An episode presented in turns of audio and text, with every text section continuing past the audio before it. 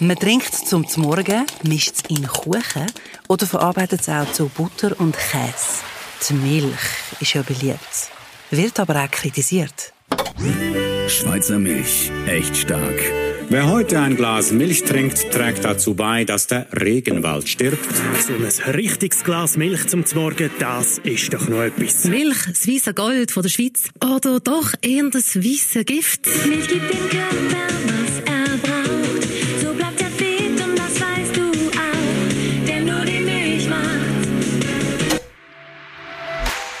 Die Milch macht's. Aber was wird eigentlich dafür gemacht, dass die Milch am Klima kann helfen kann? Darüber reden wir heute in dieser Episode. Es geht um das Ressourcenprojekt Klimastar Milch, das sich für eine klimafreundlichere Milchproduktion engagiert. Und zum herauszufinden, wie das genau geht, habe ich mit André Berne geredet. Er ist Mitglied der Projektleitung Klimastar Milch, also super spannend. Und äh, André, erzähl mal selber, wie funktioniert das? Was ist das genau für ein Projekt? Also wir haben uns Ziel definiert, Ziel gegeben. Wir nutzen das Gefäß von Ressourcen, Ressourcenprojekt, wo eigentlich ein Programm ist vom Bund, wo teilfinanziert wird. Und mit dieser Finanzierung versuchen wir eigentlich verschiedene Ziele zu erreichen. Also zum einen, wenn wir äh, die Treibhausgasemissionen aus der Milchproduktion um 20 Prozent reduzieren mhm. bis 2027. Gleichzeitig, wenn wir die Nahrungsmittelkonkurrenz um 20 Prozent reduzieren und gleichzeitig wenn auch die Flächenkonkurrenz um 20 Prozent reduzieren. Oder? Und das ist eine relativ grosse Herausforderung. Oder? Wenn ich CO2-Emissionen pro Kilogramm Milch reduzieren dann kann ich auch schauen, dass die Kuh einfach mehr Milch gibt. Ich kann intensiver die füttern, mehr mit Kraftfutter. Das ist in unserem Projekt nicht möglich. Also wir müssen gleichzeitig auch Nahrungsmittelkonkurrenz reduzieren. Das heisst, wir können weniger Kraftfutter einsetzen bei unseren Kühen. Also wir sind eigentlich doppelt gefordert, CO2-Emissionen reduzieren, gleichzeitig Nahrungsmittelkonkurrenz reduzieren. Nahrungsmittelkonkurrenz, dort schaut man eigentlich die Ration an von der Kuh, was frisst die Kuh, oder? Mhm. Und wenn sie in der Ration in Nahrungsmittel hat, die der Mensch direkt könnte verwerten könnte, dann reden wir von Nahrungsmittelkonkurrenz. Mhm. Und wir haben ja auch noch das Thema Flächenkonkurrenz bei uns drin und dort geht man noch weiter, dort geht man auf die Fläche, oder? Dort schaut man, was wird auf der Fläche produziert oder was könnte dort produziert werden. Kühe die Flächen nutzen, die wir als Menschen nicht nutzen können. Also zum Beispiel Grasland. Und äh, das ist natürlich das grosse Plus von der Kuh oder vom Wiederkäuer, dass wir eben genau die Flächen, wo, wo man für den Menschen nicht kann nutzen kann, direkt nutzen. Oder? Da gibt es aber halt da zum Teil, ähm, dass eben von Kraftfutter eingesetzt wird, wo dann halt von Ackerflächen kommt und dort reden wir dann von dieser Nahrungsmittelkonkurrenz. Also es sind ja so viele Ziele, Hand aufs Herz, ist das überhaupt möglich? Ich glaube, die 20 Prozent realisieren ist sicher ähm, anspruchsvoll, aber ähm, wir versuchen die 20 Prozent zu realisieren, aber es geht ja nicht nur um die 20 Prozent. Es geht ja auch sehr stark darum, Wissen zu generieren. Wir tun ja von diesen Bauern mal den Treibhausgasfußabdruck bestimmen. Wir gehen mit diesen Bauern auf den Weg und wir schauen, wie sie sich entwickeln. Wir testen diverse Massnahmen austesten mit diesen Betrieben, wo sie wirklich aktiv sind. Und wir wollen das nachher auch ausdehnen. Oder? Wir wollen dann nachher auch schweizweit, dass alle Betriebe den Fußabdruck können, dass, sie, äh, dass wir auch monitoren, dass man sieht, wie sie sich entwickelt, dass wir auch schweizweit Massnahmen umsetzen. Wir sind ja nur mit einem Teil der Betriebe unterwegs. Oder? Bei uns im Projekt sind 234 Betriebe angeschlossen, was schon relativ viel ist. Ja. Mhm. Aber das Ziel ist natürlich, das auch auszuweiten. Und je mehr mit Betrieben das wir erreichen können, umso grösser ist nachher unser Impact. Oder? Zum Messen, wie gross der Impact vom Projekt wirklich ist, bestimmt man als erstes den CO2-Äquivalentfußabdruck von den Höfen, die mitmachen. Der Marcel Arnold vom Bodenacher Hof in Wickel-Luzern hat den von seinem Betrieb berechnen lassen und sieht auch schon erste Verbesserungen. Jetzt nach dem ersten Jahr, also das Referenzjahr 19, 20, 21, sind die Referenzjahre und jetzt im 22 haben wir mit gewissem Aufwand jetzt schon 55 Prozent von unserem Ziel können erreichen äh, Es wird jetzt aber die Herausforderung sein, uns weiter zu steigern und das ist nicht ganz so einfach. Dazu sicher ein Ziel, das wir haben, ist bei der Fütterung anzusetzen. Dort gibt es gewisse Möglichkeiten mit Einsatz von äh, Zusätzen im Mineralstoff, gewisse Methanausscheidungen zu binden und dort relativ einfach mehr zu erreichen. Die Fütterung ist das Einfachste von der Kuh, wo man kann, also das Einfachste, einfacher zum Beeinflussen. ähm, Kilo äh, Fleischausstoß von meinem Betrieb oder das Erstkalbealter nach oben zu bringen oder nach oben zu bringen, braucht mehrere Jahre. Also die Zucht von einer Kuh geht mindestens zwei Jahre, also 24 Monate. Das heisst, wenn ich jetzt ein Ziel habe, kann ich in, andere, also in zwei Jahren schauen, wie gut ich bin, oder in drei Jahren sehen es erst. Also so schnell können wir uns auch nicht verändern, wie man das manchmal das Gefühl hat. Der Marcel ist motiviert, um weiterhin daran zu arbeiten, den Fußabdruck zu reduzieren. Um das zu erreichen, hat er auf seinem Hof auch schon konkrete Massnahmen ergriffen. Die erste Massnahme war jetzt äh, eine sojafreie Fütterung. Das war relativ einfach. Dann habe ich jetzt auf dieses Jahr auch noch andere Mineralstoffe eingesetzt mit einem Zusatz, wo eine Kuh wenig Methan ausscheiden Dann äh, fürs Heu noch etwas gemacht. Ein bisschen besser tieren, schneller tieren mit dem Hackschnitzofen. Und äh, bei der Zucht ist es halt nicht so ganz einfach. Da dürfen immer dran etwas Stieren einzusetzen, die eine bessere Futterverwertung haben. Aber das braucht eben seine Zeit von zwei Jahren. Ein Marcel ist das Klima aber schon vor dem Einstieg ins Projekt wichtig gewesen. 2019 hat er eine Solaranlage aufs Dach geschraubt. Ein Sonnendach für die Heutrocknung ist montiert worden und das Betriebsfahrzeug fährt auch mit Strom. Trotz allem hat er durch das Projekt gleich noch viel Neues dazugelernt. Ich habe dazugelernt, dass man äh, sich überall verbessern kann.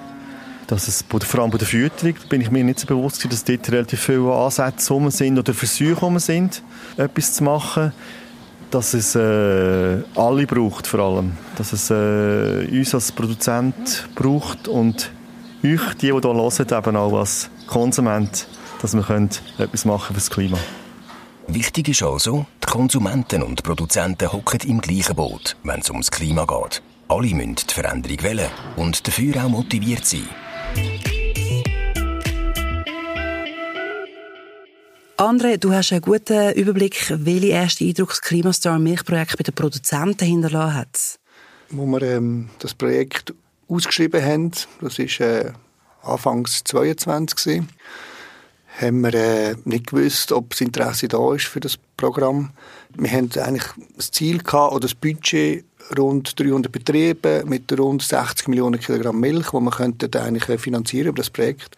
Gemeldet haben sich 470 Betriebe mit 140 wow. Millionen Kilogramm Milch, also mehr als Doppelte. Mhm. Wir haben dann nachher eigentlich äh, die schöne Situation gehabt, dass wir können auswählen Wir haben wirklich auch ein bisschen geschaut auf gewisse Repräsentativität, dass wir verschiedene Betriebstypen dabei haben, dass wir auch verschiedene Produktionsformen dabei haben, Biobetriebe, Wiesenmilchbetriebe, konventionelle Betriebe, dass wir die verschiedenen Zonen berücksichtigen, äh, Tal, Hügel, Berg 1, 2, 3, 4 und so weiter, dass wir einfach, und auch Motivation ist für uns ein entscheidendes Kriterium gewesen. Die Bauern haben sich müssen committed zum Projekt oder mit den wichtigen Betriebe können auswählen, wo wir auch gefunden haben, wo, wo am besten passt. Und der Eingang natürlich von der Anmeldung ist am Schluss auch entscheidend gewesen. wir können auswählen und das ist natürlich ein Privileg, das uns völlig überrascht hat. Ja.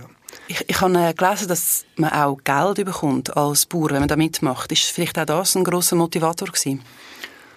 Ich glaube, das Geld ist sicher ein grosser Motivator und ähm, ich glaube, es ist auch wichtig, dass der Bauer für seinen Aufwand entschädigt wird. Mhm. Bauern sind ökonomisch sage ich jetzt nicht auf Rosen bettet. Ja, also sie sind da immer auch in einem gewissen Kampf. Und ich finde es auch gerechtfertigt, dass man das anständig entlöhnen. Aber wenn man dann sieht, wie viele Betriebe dass wir angeschrieben haben, ist es halt auch, es hat nicht einfach gerade jede Welle mitmachen, oder? Also mit dem Anreiz haben wir aber sicher können das Ganze beflügeln, dass sich mehr Betriebe gemeldet haben, als wir gedacht haben. Das ist sicher so, ja. Also das Projekt ist ja noch ganz frisch. Kann man schon ein bisschen eine Bilanz ziehen bis jetzt und sagen, wie, wie es so läuft? Ja, man kann eine Bilanz ziehen. Also wir haben einfach einmal nackte Zahlen. Wir haben ähm, Nahrungsmittelkonkurrenz in diesem Jahr können um 9% reduzieren. Also wir haben in einem Jahr schon fast die Hälfte von der Zielerreichung von diesen sechs Jahren erreicht. Bei den Treibhausgasen ist es ein bisschen anders. Dort haben wir ähm, nicht ganz so viel können reduzieren. Dort sind wir bei rund 0,8 Prozent, wo wir haben können realisieren. Pro Jahr müssten wir rund 3,3 Prozent umsetzen oder ein Sechstel mhm. von diesen 20 Prozent. Und äh, ja, das hat uns überrascht, oder? Wir haben ja primär eigentlich wollen die äh, Treibhausgase reduzieren und wir haben jetzt vor allem bei der Nahrungsmittelkonkurrenz äh, Ziel erreicht. Das heißt, die Bauern haben eigentlich weniger Kraftfutter eingesetzt und, äh, und offenbar ist das einfacher oder ein schnellerer Hebel, oder dass man tut, äh, mit anderem Kraftfutter schaffen, weniger Kraftfutter schaffen und so das Ziel erreichen. Oder? Was sind die grössten Herausforderungen jetzt in diesem Jahr?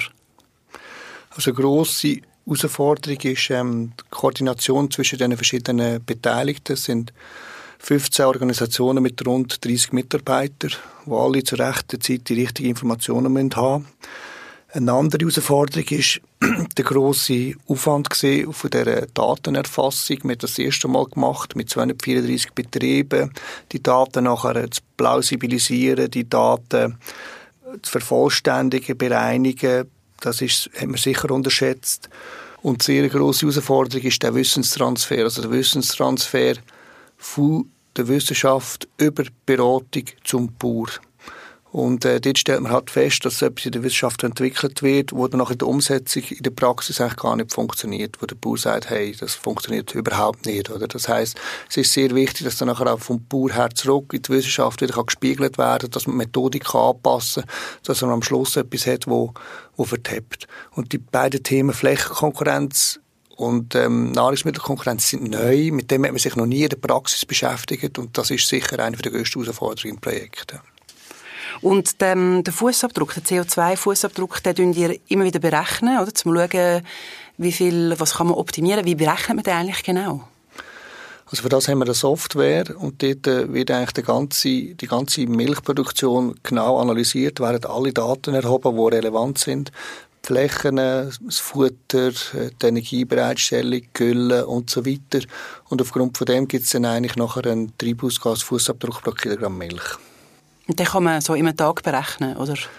Also die erste Fassung, das geht vielleicht einen halben Tag. Dort haben wir drei Jahre erfasst, damit die Bauern eigentlich wirklich drei Jahre haben als Ausgangslage. Und nachher die jährliche Erfassung, das braucht dann nachher nicht mehr so viel Zeit. Das ist zwei bis drei Stunden. Wir haben eine automatische Schnittstelle, wo sehr viele Daten, die der Bauer schon mal erhoben hat, dass die automatisch eigentlich dann reinkommen. Dass der Aufwand möglichst minim gehalten werden. Also jetzt, die erste Datenerfassung haben wir begleitet gemacht und die zweite Datenerfassung hat der Bauer bereits schon allein gemacht. Bei den, bei den Betrieb, eben, ähm, hast du vorhin gesagt, sie tun zum Teil schon selber Sachen ausrechnen. Ist es ihnen quasi auch selber überlassen, was sie erreichen wollen? Bis wann? Das müssen sie mit euch zusammen, aber können sie auch selber wählen, was sie alles wollen, wo sie den Schwerpunkt haben also Betriebe sind völlig frei in ihren Massnahmen. Wir machen überhaupt keine Vorschriften. Es gibt einfach einen Katalog von Massnahmen, wo sie auch können Massnahmen auswählen, wo sie ähm, sich damit beschäftigen. Das geht über die Fütterung, Herdenmanagement, Energie, Hofdünger, wo wir wirklich zig Massnahmen definiert haben, die der Bauer kann drinnen arbeiten kann. Aber was er selber macht, das ist ihm überlassen. Es gibt keine Vorschriften. Was einfach ist, er, er muss seine Ziele erreichen und wenn er seine Ziele erreicht, dann gibt es entsprechende Entschädigung. Und wie wird er kontrolliert? Tun sich die Bauern gegenseitig kontrollieren oder kommen die alle paar Wochen auf dem Hof vorbei und sagen, so, jetzt schauen wir mal den Fußabdruck an? Nein, wir arbeiten mit der landwirtschaftlichen Kontrollstelle zusammen, die eigentlich die normale ähm, äh, Ölendkontrolle machen und die dann auch äh, die Betriebe kontrollieren. Also diese Betriebe werden von einer unabhängigen Stelle regelmäßig überprüft, damit die, dass sie die Daten, die sie erfassen, dass die auch stimmen. Ich probiere das alles zu erreichen, die verschiedenen Reduktionen von 20 Prozent in diesen verschiedenen Bereichen bis 2027. Und was passiert eigentlich, wenn ihr die Ziele nicht erreicht? Das kann ja auch passieren, dass man, dass man scheitert, oder? Das kann passieren, dass man die, die 20 Prozent sind auch ambitioniert. Ich glaube, so wie es jetzt aussieht, ist in der Nahrungsmittelkonkurrenz wahrscheinlich möglich. Ob es in den Treibhausgasemissionen möglich ist, ist eine andere Frage. Man muss auch sehen, wir sind schon relativ tief, oder? Wir haben einen Treibhausgasfußabdruck von etwa 880 Gramm pro Kilogramm Milch. Das ist im weltweiten Vergleich extrem tief. Mhm. Und äh, man muss sich immer auch bewusst sein, von wo aus geht man. Und von, der, von dem Niveau aus 20 Prozent reduzieren, ist sehr, sehr anspruchsvoll. Ja. Es ist bei uns auch so, dass nicht alle Betriebe die gleichen Ziele. Also wenn jemand sehr gut ist, muss er weniger äh, reduzieren. Wenn jemand relativ hohen Fußabdruck hat, muss er mehr reduzieren. Das heisst, Betriebe, es gibt Betriebe, die auch die 20 Prozent erreichen. Es gibt andere, die es vielleicht nicht schaffen. Mit dem müssen wir auch können leben. Ich meine, wir haben uns das Ziel gesetzt. Aber wenn wir es nicht erreichen, wird niemand geköpft, oder? Dann müssen wir einfach die Prämien nicht realisieren, oder? Wir haben die Prämien sind so ausgelegt auf die 20 Prozent. Wenn ein Bauer 20 Prozent äh, kann einsparen kann, dann kommt er auch 100% von der Prämien über. Und wenn er das nicht macht, dann wird halt die Prämie gekürzt. Oder? Ja. Aber ähm, mit dem müssen wir können leben. Das Ziel ist ambitioniert, ob man es erreicht, das sehen wir dann. Die Bauern sind also frei in der Umsetzung des Projekts und können selber entscheiden, wie sie das Geld, das sie bekommen, einsetzen. Auf dem Bodenacher Hof ist der Fokus gesetzt, sagt Marcel. Also der Marcel, der ist glaub, gut unterwegs, he? der, dem läuft's. Kennst du ihn? Ich nehme an, du kennst all die Bauern, oder, André? Der Marcel kenne ich jetzt gerade per Zufall. Und äh, ich glaube, er ist sicher einer, der sehr äh, motiviert ist und äh, versucht, die Ziele zu erreichen. Ich glaube, er hat auch seine Ziele gut erreicht. Wird jetzt nicht persönlich vorbeigehen und einen Blumenstrauß überreichen, aber er, er hat sicher seine Prämien bekommen. Und ich bin jetzt am Sommer bei ihm auf dem Betrieb, wo man äh, über Klimastar redet, äh, so ein bisschen etwas für die Gemeinde. Also dort funktioniert sehr gut die Zusammenarbeit, ja. Ist dann Klimastar auch ein Projekt, wenn das dann 2027 abgeschlossen ist, ist es dann das auch gewesen, oder, oder geht man dann noch weiter? Es ist ein sogenanntes Ressourcenprojekt, das ist sechs Jahre läuft das voll und dann geht es noch zwei Jahre darüber aus hinweg, wo man mit der reduzierten Anzahl Betriebe schaut, wie sich das weiterentwickelt.